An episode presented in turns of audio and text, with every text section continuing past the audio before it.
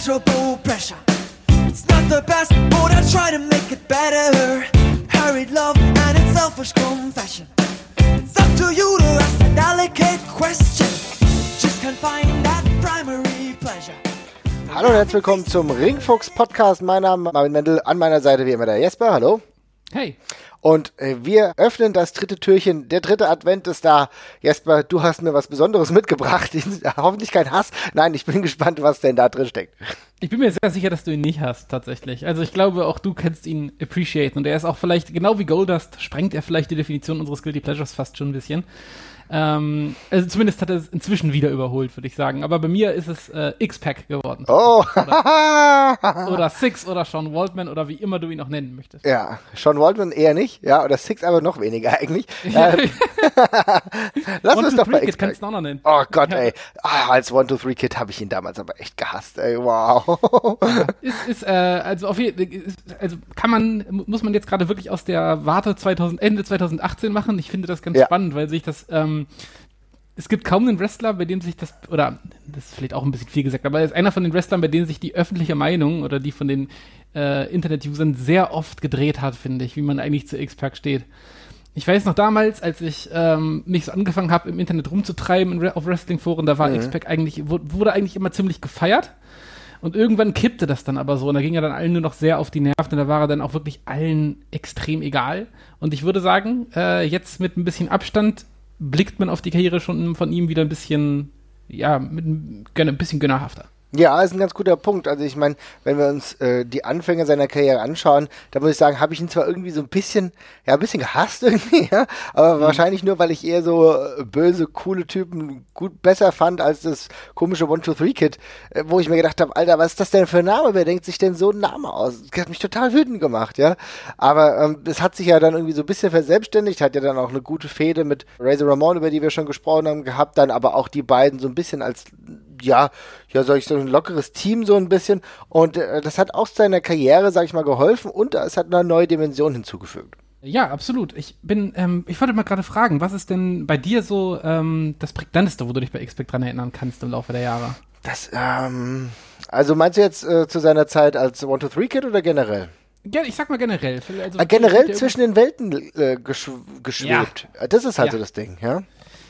Also das ist, ein, das ist tatsächlich ein Begriff und ich weiß jetzt gerade gar nicht konkret, wie du es meinst. Ich hätte es allerdings bei einer Sache ganz konkret gesagt, das war beim Moveset gewesen, aber das trifft auch bei ganz verschiedenen Sachen auf ihn zu. Also es ist so wie, es ist halt spannend bei der ganzen Attitude-Era-Zeit, mhm. dass er einer von denen ist, der so zwischen den Promotions ein bisschen wandelt. Das war bei mir der Punkt, ja, genau. Mhm. Ja, ja. Aber er macht auch also er, auf der Karte ist er auch mal hier, mal da, da spielt er mal eine sehr prominente Rolle, mal nicht so, hängt aber immer mit den großen Stars irgendwie ab bei der Degeneration X.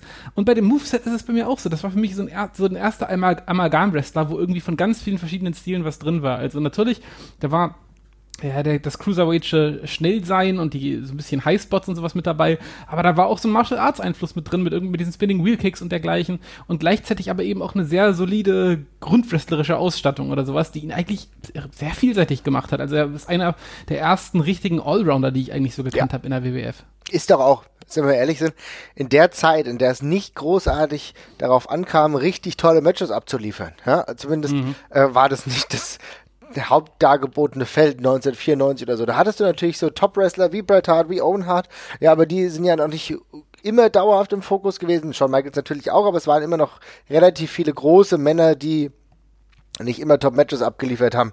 Sid Vicious zum Beispiel, ein Ball, äh, und wir kennen ja die ganzen anderen auch. Yokozuna war ja auch nicht der beweglichste und so weiter und so fort. Die haben ja alle in ihrem Korsett ganz gut funktioniert. Aber so technisch war das One-Two-Three-Kid beziehungsweise X-Pac beziehungsweise Sean Waldman seinerzeit nicht zwingend voraus, aber hat das positiv mitgeprägt. Deswegen war er in den 94ern schon jemand, der gute Matches eben mit Hart hatte, äh, mit beiden Harts im Endeffekt, ja. Später dann auch mit äh, Shawn Michaels. Das hat funktioniert ich glaube, das ist dann auch so ein bisschen Fluch und Fluch und Segen zugleich für ihn gewesen, weil ich glaube, der X-Pac ist so ein typischer von diesen Wrestlern, das Management weiß, dass du, der kann mit jedem ein gutes Match auf die Beine stellen. Ja. Das ist immer okay. Und ich glaube, falls man für irgendwen keine Ideen hat, dann schmeißt man ihn immer auch gerne mit X-Pac einbringen. Also ich glaube, das war oft auch so ein, so ein, so ein Lackmustest, ob die, ob die Wrestler mithalten können, ob die mit dem zumindest ein gutes Match äh, auf die Beine stellen können. Wenn du, wenn du es mit X-Pac nicht schaffst, dann hast du vermutlich gleich verschissen. Mhm. Ähm, aber es ist halt auch so ein typischer Test-Wrestler für die, glaube ich, ganz extrem.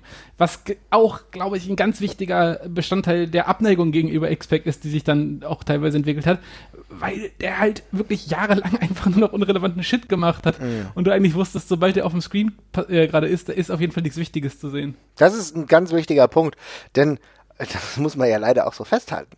Also ich meine, äh, nach seinen ersten Fäden, die er halt hatte, wie gesagt, Razor Ramon und so weiter und so fort, da kam ja dann auch nicht mehr ganz so viel, ja. Äh, ja. Und auch irgendwann hat sich halt der Name allein, ja, wie soll ich sagen, ja, hat irgendwann gereicht und du konntest nicht mehr als One-to-Three-Kid so weiterarbeiten, ja. Und es hat sich einfach, war der Name passé und du musstest eigentlich einen Gimmickwechsel machen und den hat er aber dann erst vollzogen, als er dann der WCW war, ne? Ja, genau. Also da, da ist, das ist ja eigentlich schon exakt das Gimmick, was er später auch hat. Ne? Also mhm. Also zwischen Six und X-Pac, der einzige Unterschied ist eigentlich der Name. Er ist halt dieser. Also, ist auch witzig, weil es ist ja auch kein richtiges Gimmick. Eigentlich ist er ja nur Sean Waltman. Er sieht halt aus, wie er aussieht. Er ist halt arrogant, er ist ein bisschen überdreht, aber so wirkt er eigentlich generell auch immer in Interviews und dergleichen. Also heutzutage nicht mehr, da ist er jetzt ein bisschen, äh, bisschen laid back.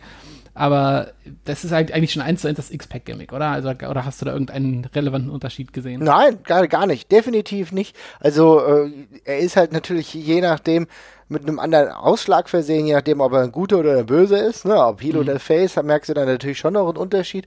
Aber am Grunde ist das eigentlich eine weitere Ausarbeitung. Ich muss aber auch sagen, ich habe den Grund, warum er dann überhaupt zur NWO gewechselt ist, habe ich auch nur insofern verstanden, dass er halt ehemaliger WWF-Wrestler war. Ich glaube, das war die einzige ja. Begründung, oder? Ja, er war die neueste Akquise. Er saß da im, er saß da im Publikum, meine ich, ne? Und hat mhm. dann irgendwie, er hat, hat er nicht irgendwie so Propagandazeug von der Decke regnen lassen, so Handzettel und so, ich glaube. Ja, das kann sein. Ja. So ein, mhm. Ich glaube, er hatte so eine Fernbedienung und dann haben sie ihn irgendwie während der Show mehrmals gezeigt und irgendwann hat er dann drauf gedrückt und dann kam der NWO-Stuff von der Decke geflogen. Ähm, aber ich glaube, der, das, der einzige Vorbau war mit, ja, man kennt ihn ja schon von woanders. Ja, ja. Und, ja, genau. Ist Wurde, interessant. Ich, auch gleich als, gleich als Six, glaube ich, äh, vorgestellt und ja. Ist ja dann auch im Endeffekt bei der WCW sein erster Singles-Title dann äh, geworden. Hat ja davor kurz mal die Tag Team-Titel ge gehalten in der WWF, aber das war, glaube ich, weiß nicht was, Marty Giannetti und Bob Holly, glaube ich, ja. Mhm. War aber beides nicht wirklich lange, ja, also nicht wirklich lange Erfolg gehabt. Aber dann der WCW den ersten größeren äh, Erfolg mit dem World Cruiserweight-Title, der dann, glaube ich, auch über 120 Tage gehalten hat. Ähm, da dann auch einige Matches dann abgeliefert, auch schon Ende 96, 97. Also da ging es dann natürlich gegen die Gegner, die ihm körperlich ähnlich waren. Ne? Chris Jericho, ja. ähm, Eddie Guerrero, da kann ich mich an ein echt gutes Match äh, erinnern. Das hat sich auch über die Zeit noch getragen. Wir haben ja letztes Mal darüber gesprochen, dass viele gerade so in der dreieinhalb Range nicht mehr so dieses Niveau haben, was wir heute so erwarten von einem dreieinhalb Sterne Match. Mhm. Bei dem muss ich sagen, passt es teilweise noch. Auch Dean Malenko, ähm, also wrestlerisch war das gut. Ich muss aber sagen, so vom, vom Output, vom kreativen Output war das in der WCW mäßig. Es ist auch äh, tatsächlich so, also die Drogenzeit bei ihm war da wohl schon, war da gerade extrem ausgeprägt. Also man darf auch nicht vergessen, er ist ja relativ kurz nach dem, äh, relativ kurz nach dem Curtain Call in der WWE äh, verschwunden, mhm. ähm, wo er als einziges Klickmitglied nicht dabei gewesen ist. Und der, der, der, warum er nicht dabei gewesen ist, war einfach der Grund, er war damals schon in Rehab. Mhm. Ähm, und dann ist er quasi aus der Rehab, soweit ich das rausbauen kann, direkt zur WCW gewechselt. Und äh, die wachen Phasen, die er hatte, die waren wohl auch arg begrenzt, was mich ein bisschen überrascht hat, weil ich habe noch relativ viele positive Erinnerungen tatsächlich auch noch. Ich weiß noch, es kann mich noch ein paar coole Matches gegen Dean Malenko erinnern. Ja, er war, genau. glaube ich, auch Teil von dieser Fehde gegen die Four Horsemen auch eine Weile wo er eine der positiven Elemente, äh, eins der positiveren Elemente war, gemessen daran, dass bei NWO, glaube ich, sonst Buff Backwell und Kevin Nash den Großteil gemacht haben und die Four Horsemen unter anderem aus Steve McMichael bestanden. oh Gott, oh Gott. Also da ja. hat man dann zwanghaft eine, trage, eine tragende Rolle.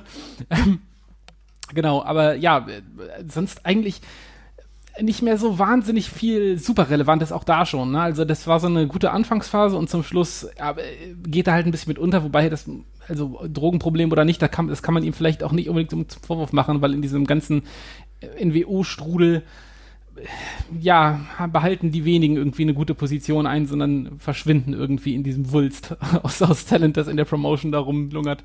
Ja, das ist äh, genau so. Ich denke, trotzdem, dass er von den Wechseln hauptsächlich halt profitiert hat, auch wieder ja. zum Wechsel zurück zur WWF und dann war er relativ schnell beziehungsweise gleich die Generation X-Mitglied. Und da hat er dann schon erstmal einen großen Eindruck hinterlassen, dass er äh, wechselt wieder zurück. Das war jetzt nicht total irrelevant. Nee, das war, also war, war er der Erste? Ja, glaub, er war der erste, ne? Der, genau. der, erste große, den man gesagt hat, der, dass er wieder rübergegangen ist, so mhm. vor Chris Jericho.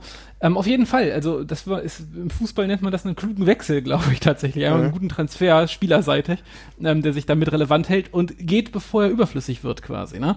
Ähm, das ist wirklich gut gemacht und ähm, er wurde ja auch damals sofort, ist ja relativ in den Fokus geraten. Ich war sofort mit Shawn Michaels und Triple H ähm, rumgehangen und dann eben auch das ganze Main Event Programm quasi äh, mitgenommen. Und ja, dann, was die Matchqualität und sowas angeht, die war halt wirklich grundsolide und gut wie immer, fand ich. Also das ging, war schnell cool. Die ganzen Sachen gegen Dilo Brown waren, waren nice.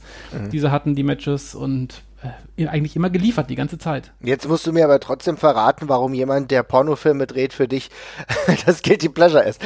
Wow. also ich möchte einmal ganz kurz anmerken, dass du hier Goldust reingebracht hast. Ja? so musst du mir jetzt gerade nicht kommen. Nein, ich, du, ich habe da auch nichts dagegen, das können die alle machen. Ja. ähm, es, ist, es ist halt so, die, die Meinung ist halt irgendwann gekippt. Und ich kann mir rückbetrachtend, äh, konnte ich mir, äh, eigentlich konnte ich mir erst nicht erklären, woran ich fand, dass das lag, weil weil ich fand, der war immer solide. Und ja. dann habe ich aber habe ich, hab ich drauf rumgekaut und habe dann irgendwann kam mir drauf, ja, okay, er war aber dann halt irgendwann immer sehr irrelevant und dann irgendwann verlierst du halt Lust auf solche Leute. Das geht uns ja mit einem Zack Ryder oder sonst irgendwie genauso, ne? Wenn mhm. du halt weißt, mit, den, mit diesen Leuten passiert nichts. Ich glaube, das war Faktor 1. Und noch viel wichtiger ist der zweite Punkt. Wir haben jetzt gerade gesagt, X-Pack zu Six war kein Unterschied, ja? X-Pac hat sich nie irgendwie verändert. Ja. Also die ganze Zeit ist er immer der gleiche Typ. Der ist teilweise nicht mehr der D-Generation X, aber trägt dann immer noch die gleichen Klamotten, wenn auch mal bei vielleicht in anderen Farben. Der macht den gleichen Kram, der hat die gleiche Entrance-Theme, die einem wohl, äh, wohl, gesagt auch sehr auf den Nerven gehen kann, wenn man diesen Wrestler nicht sehen möchte mit Maximus. Das reicht dann irgendwann auch mal. So. Ja. ja äh, und dann, ich weiß, ich glaube sogar bei der Invasion ist er doch als einziger am Anfang nicht gewrestelt und war dann der einzige Heel bei der WWF, glaube ich.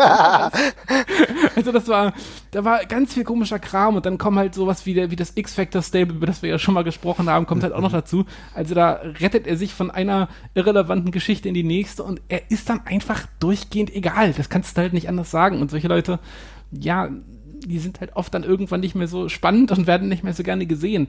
Ich finde, das verfälscht aber halt eigentlich leider so ein bisschen den Eindruck, was das für ein guter Wrestler war. Ähm, was für ein was für ein Joker das auch quasi war für so eine Promotion, dass du den halt überall immer mit reinschmeißen kannst. Und ja, Irrelevanz kann man es auch nennen, aber andererseits war es halt auch, ist es so eine Konstanz zu sagen, man ist halt durchgehend in den zwei großen Promotions und spielt halt auf jeden Fall noch irgendeine Art von Rolle. Ja, das ist ja genau der Punkt. Denn er hat ja immer wieder Titel bekommen. Also er hat ja immer wieder dann im Verlaufe der Zeit, in der er dann bei der WWF war, immer wieder Titel ausgehändigt bekommen, beziehungsweise nicht ausgehändigt, aber hat um selbige gekämpft, wo du dann gemerkt hast, okay, es ist auch für die WWF so, dass sie sagt, naja, er ist auf jeden Fall kein schlechter Titelträger. Und er macht diesen Titel nicht schlechter. Und wenn wir ihn an seine Hüften wickeln, dann wissen wir zumindest, dass es eine stabile Nummer ist und der Titel irgendeine Bedeutung hat. Ob es jetzt die höchste ist oder so, können wir drüber reden. Aber er hat mehrfach den European Title gewonnen. Dann, und das war, glaube ich, auch eine gute Zeit von ihm, die wir, glaube ich, nicht vernachlässigen dürfen, zusammen mit Kane, als er das Tag-Team ja. äh, gebildet hat. Das hat irgendwie, es war ein Odd-Couple, hat aber ganz gut funktioniert. Ne? Und da war es schon so, dass er dann immer noch seine DX-Klamotten hatte, während äh, Kane ja eigentlich eher so ein absolutes Monster und du denkst, Alter, was ist das für ein komisches Pairing. Hat aber in dieser Zeit dann doch ganz gut gut funktioniert, ne? Und auch wenn er dann so die re letzten Reste der D-Generation X immer noch mit sich rumgeschleppt hat, naja, war das trotzdem eine gewisse Konstante. Dann ging es um den Light Heavyweight Title, dann hat er mal einen Cruiserweight Titel gewonnen. Ähm, also er war immer irgendwo präsent. Aber ich ja. stimme dir auch zu, dass es halt das Neue gefehlt hat und was es Neues gegeben hat, gerade mit der Gruppe X-Factor. Naja, schwierig. Ja. Ne? Also, äh, das ist dann ja auch die Sache. Also, danach, nach, nach 2002 geht es dann vorbei in der, in der WWE, auch mhm. weiter wegen den Drogenproblemen, die ja auch deutlich schlimmer geworden sind. Und dann guckt man aber, dann hat man ja irgendwann jetzt heutzutage so das Gefühl mit, der hat sich gefangen, der kam später auch nochmal für ein paar coole Matches zurück. Das Spannende ist, wenn man so die, dass sich das anguckt, was danach kam mit TNA 2005, da waren noch ein paar geile Matches bei. Da hat er ein Match gegen AJ Styles, was richtig gut ist tatsächlich. Mhm. Das habe ich mir auch nochmal angeguckt. 2011 ist er dann bei Chikara, das ist dann quasi schon, wo es ihm dann anfängt, ein bisschen besser zu gehen, glaube ich, und er seine, ja, seine, seinen Drogenentzug ein bisschen ernster nimmt. Da hat er ein super geiles Match gegen El Generico. Also du hast immer wieder so einzelne Glanzpunkte, obwohl er eigentlich komplett in einer Versenkung verschwunden ist schon. Mhm. Ähm, ja, aber dann ist es halt die ganze Zeit geprägt davon, dass er eben sehr, sehr, sehr starke äh, Drogenprobleme hat, medikamentenabhängig ist. ähm, hat ja auch diese unsägliche Beziehung mit China gehabt, mit dem Pornotape, was du vorhin schon angesprochen hast. Ohne Frage eine Beziehung, die beiden, glaube ich, nicht sonderlich gut getan hat. die beiden sich an einem ganz, ganz furchtbaren Punkt in ihrem Leben, glaube ich, kennengelernt haben. Also wirklich bitter. Ähm, und äh, ja, aber auch deswegen wollte ich ihn hier gerne nochmal aufführen, weil das ist eine positive Geschichte tatsächlich. Ne? Also Waltman ist einer, der sein Leben irgendwie umgedreht hat. Also ich glaube, das Einzige, was er noch zu sich nimmt, ist Marihuana ab und zu und das mhm. war's. Sonst ist er komplett clean und ist ein extrem angenehmer äh, ja, Teilnehmer an der, äh, im Wrestling-Kosmos so geworden, so bei Twitter und dergleichen und in den Interviews, finde ich. Also ist ein wirklich, wahnsinnig entspannt, wahnsinnig positiv. Äh, auch überhaupt nicht irgendwie ähm, keiner von dieser alten Garde, der alles moderne Scheiße findet, der find, äußert sich ja noch ein Positiv für alles, was da kommt und sagt, lass die Jungen mal machen, das passt alles schon so, die haben, die finden gerade schon ihren Weg, die machen das halt anders, aber das ist gut so. Ähm, und sonst scheint er eigentlich nur noch seinen Hund sehr zu lieben. Und ich weiß nicht, irgendwie ist das schön zu sehen, dass manche dann ihr Leben noch so um, äh, umkrempeln können. Ja, es ist ein sehr schönes Abschlussstatement eigentlich, aber damit will ich es trotzdem noch nicht bewenden lassen, denn will auf noch ein paar Punkte zu sprechen kommen, auch wenn du das jetzt so schön ausgeführt hast. Es ist schon interessant zu sehen, dass jemand, der zwischenzeitlich die X-Pack Heat geprägt hat, also jemand, mhm. der nur noch ausgebuht wurde, weil ihn einfach niemand mehr sehen will, ja, wie du das äh, heutzutage zuletzt vielleicht bei Roman Reigns hattest, ja, die X-Pack Heat angefangen, dann irgendwann mal John Cena Heat und jetzt Roman Reigns Heat, ja, ähm, ja. wobei man bei X-Pack dann schon sagen muss, es war halt dieses Stale Gimmick und er ist ja nicht der Charisma größte, sag ich mal, was dann noch dazu kommt, ist halt auch die Tatsache, dass Mickwork irgendwie war es begrenzt, wenn du über eine kurze Zeit hast reden lassen, ging's, aber er war nicht der variabelste, ne? das kann kann man schon so festhalten. Ja, er hat halt nicht immer nur gebrüllt. ja, gut. Also, ja. das ist schon richtig. Das war keine seiner Stärken und das war dann ja meistens durfte er irgendwie auch so ein, zwei komische Catchphrases mit reinbrüllen und das war's dann. Ja. Und das hat auch ehrlich gesagt gereicht. Ja, aber interessant ist es dann, dass er wirklich diese Transition mitgemacht hat und jetzt irgendwo will nicht sagen relevant ist, wobei er natürlich immer wieder in kurzen Zwischensequenzen in der WWE auftaucht. Also er ist immer da, wenn es um irgendwie NWO oder die Generation X ähm, Erinnerungen geht und wenn irgendwie äh, Shawn Michaels und Triple H irgendwie aufeinandertreffen, dann ist er, äh, schwingt er da auch irgendwo mit rum und äh, wenn irgendjemand bei der Hall of Fame eingeführt wird, dann ist er auch da. Also er ist halt präsent in diesem Wrestling-Kosmos und er sieht mittlerweile auch echt wieder ordentlich aus. Das, ja. äh, vor ein paar Jahren war er bei der WXW, da war er ein bisschen rundlich, ja, aber im Ring war das vollkommen in Ordnung, ja und er war ein sehr positiver Typ. Also du hast echt das Gefühl gehabt, dass er richtig Bock auf die Sache hatte. Das war bei Superstars of Wrestling. Ähm, da war er komplett dabei, war total begeistert, dass so viele Leute ihn auch toll fanden und auch äh, Autogramme von ihm wollten. Also jemand, der das, was er selber mitgeprägt hat, dann auch ganz gerne ähm, noch begleitet und dementsprechend auch eine positive Rezeption einfach da, darin das, hatte. Hm? Das, ist, das ist exakt das, was ich auch so schön finde. Ich hatte das auch schon mal in irgendeiner anderen Episode gesagt. Ich finde das irgendwie schön, wenn Leute in diesem Kosmos bleiben und nicht verbittert sind zum Schluss. Ja. Und bei ihm finde ich das echt gut zu sehen, dass jemand, der wirklich nicht nur das Positive aus dem Business mitgenommen hat, sondern auch sehr viele von den Schattenseiten gefressen hat. Sicherlich auch selbstverschuldet, gar keine Frage. Aber äh, auch das sorgt halt oft dafür, dass man da mit einer gewissen Verbitterung zum Schluss zurückschaut. Und ich finde es das schön, dass der seinen Weg da zurückgefunden hat und sich das auch wirklich erarbeitet hat. Und ähm, selber so ein positiver Typ ist, unabhängig davon, wie er sich vielleicht in der Vergangenheit ähm, verhalten hat. Aber ich finde, es ist auch ein witziger Typ, ne? Also ich finde, wenn du die Interviews mit ihm guckst, der ist redegewandt, der ist, der hat einen, der hat, der, der ist, der ist, der hat einen wahnsinnig schnellen Witz, der ist mhm. humorvoll. Also ist wirklich ein, wirklich ein cooler Typ, kannst du nicht anders sagen. Auf jeden Fall. Und ich muss echt sagen, ich hätte ihn ganz gerne noch mal mit einem Mini-Run irgendwie auf größter Bühne gesehen. Ja, ich weiß nicht, ja, wie super eingebunden hätte es aber echt gut gepasst, glaube ich. Hm? Geht mir, geht mir exakt genauso. Ich möchte es eigentlich auch nochmal sehen. Ich möchte da auch nochmal, dass er nochmal zurückkommt, genau wie bei Goldust eigentlich nochmal einen letzten Run äh, mit ein bisschen Fokus drauf, hätte ich richtig Bock drauf. Ich hätte noch gerne mal bei der WXW tatsächlich. Ja, hätte, hätte ich auch. Hätte ich auch nochmal Bock drauf. Ja, würde ich immer noch mega geil finden. So ein absoluter Styles Clash jetzt nochmal irgendwie bei, was weiß ich, beim Karat. Einfach, ja, lass ihn doch, ich meine, X-Pac ist ein Name, ja, und wenn er sich den vorher, sag ich mal, ein bisschen erarbeitet, ähm, keine Ahnung, diesen Spotter auch erarbeitet, finde ich, würde ich das mega geil finden, ihn bei Karat zu sehen und wahrscheinlich so einen absoluten Styles Clash zu haben mit aktuell, äh, mit aktuell großen, äh, watzigen Tieren oder so kann ich mir gut vorstellen. Ne? Ja. Würde ich gern noch sehen. Wäre vielleicht eine Option, um dein Guilty Pleasure für den dritten Advent nochmal im Ring zu erleben. Ne? Ja, ich würde mich freuen. Da würde ich mich auch drauf freuen, liebe Leute. Schreibt uns, was eure Guilty Pleasure sind. Äh, wir kommen dann spätestens nächste Woche wieder mit dem vierten Guilty Pleasure. Rechtzeitig vor Weihnachten kommen wir vielleicht noch mit was ganz Merkwürdigem vor die Tür. Macht's gut. Ciao. Ciao.